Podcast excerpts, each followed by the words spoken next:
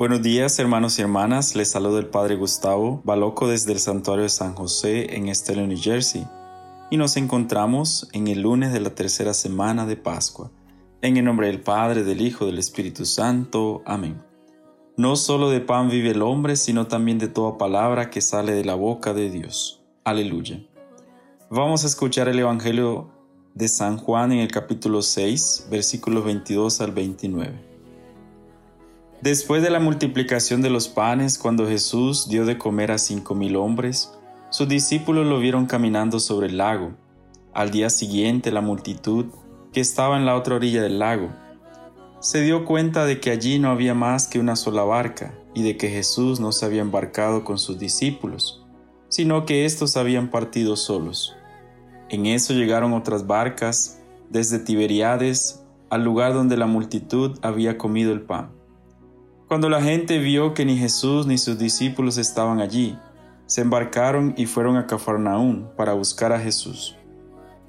Al encontrarlo en la otra orilla del lago, le preguntaron, Maestro, ¿cuándo llegaste acá? Jesús les contestó, Yo les aseguro que ustedes no me andan buscando por haber visto signos, sino por haber comido de aquellos panes hasta saciarse.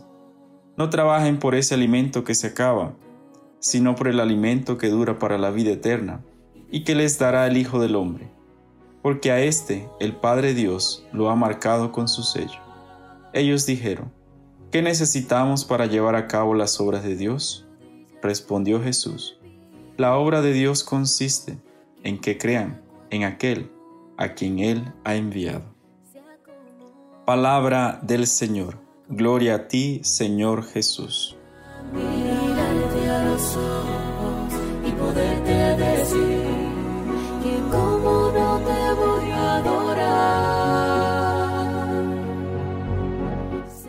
Trabajen por el alimento que no se acaba, sino por el que dura para la vida eterna. La obra de Dios consiste en que crean en aquel a quien Él ha enviado. Hermanos y hermanas, hoy el Evangelio de San Juan en el capítulo 6 y el libro de los Hechos de los Apóstoles nos habla de la importancia de estar llenos del Espíritu Santo y también llenarse del don de la sabiduría.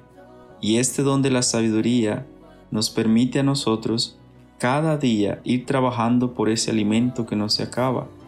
Por eso de esta liturgia meditemos y reflexionemos en tres palabras muy importantes en el día de hoy. Primero, el don de la sabiduría. Este don de la sabiduría usado por Esteban es el don del Espíritu Santo, que nos invita a apropiarnos del misterio de Dios y encarnarlo en, nuestras vidas. Una sabiduría que no tiene límites y no conoce fronteras. Quien tiene la sabiduría como don de parte de Dios es una persona llena de la experiencia del amor de Dios. La segunda palabra, la Eucaristía el culmen, el centro de nuestras vidas de fe. Es el alimento que no se acaba, que no sacia, sino que fortalece. Es el alimento que nutre nuestras debilidades y sostiene nuestra vida espiritual. Por eso hay que trabajar día a día por él. Y la última palabra, creer adquiriendo la sabiduría de Dios y recibiendo el alimento espiritual, creemos que Jesús es la obra perfecta del Padre. Por eso, el Evangelio de San Juan nos invita hoy a creer en la obra del Padre. La obra del Padre es creer aquel en quien ha sido enviado. Este Jesús que nos ha elegido a ti y a mí para seguir trabajando día a día por ese alimento que nos nutre, Jesús Eucaristía y para ir compartiendo cada día, a ejemplo de San Esteban, la sabiduría que viene de Dios y estar siempre llenos de este Espíritu Santo. Creyendo nosotros en esta experiencia que vivimos, seremos hombres y mujeres llenos de Dios en todo momento.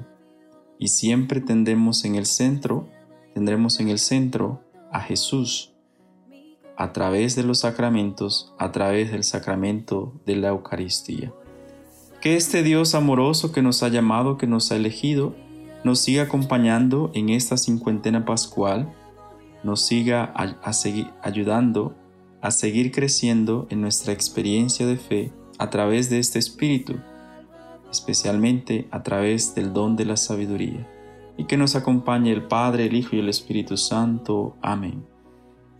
En la presencia de Dios, en su amor y en su misericordia, que este lunes, comienzo de la tercera semana de Pascua, estemos siempre motivados a vivir la experiencia de Dios. Amén.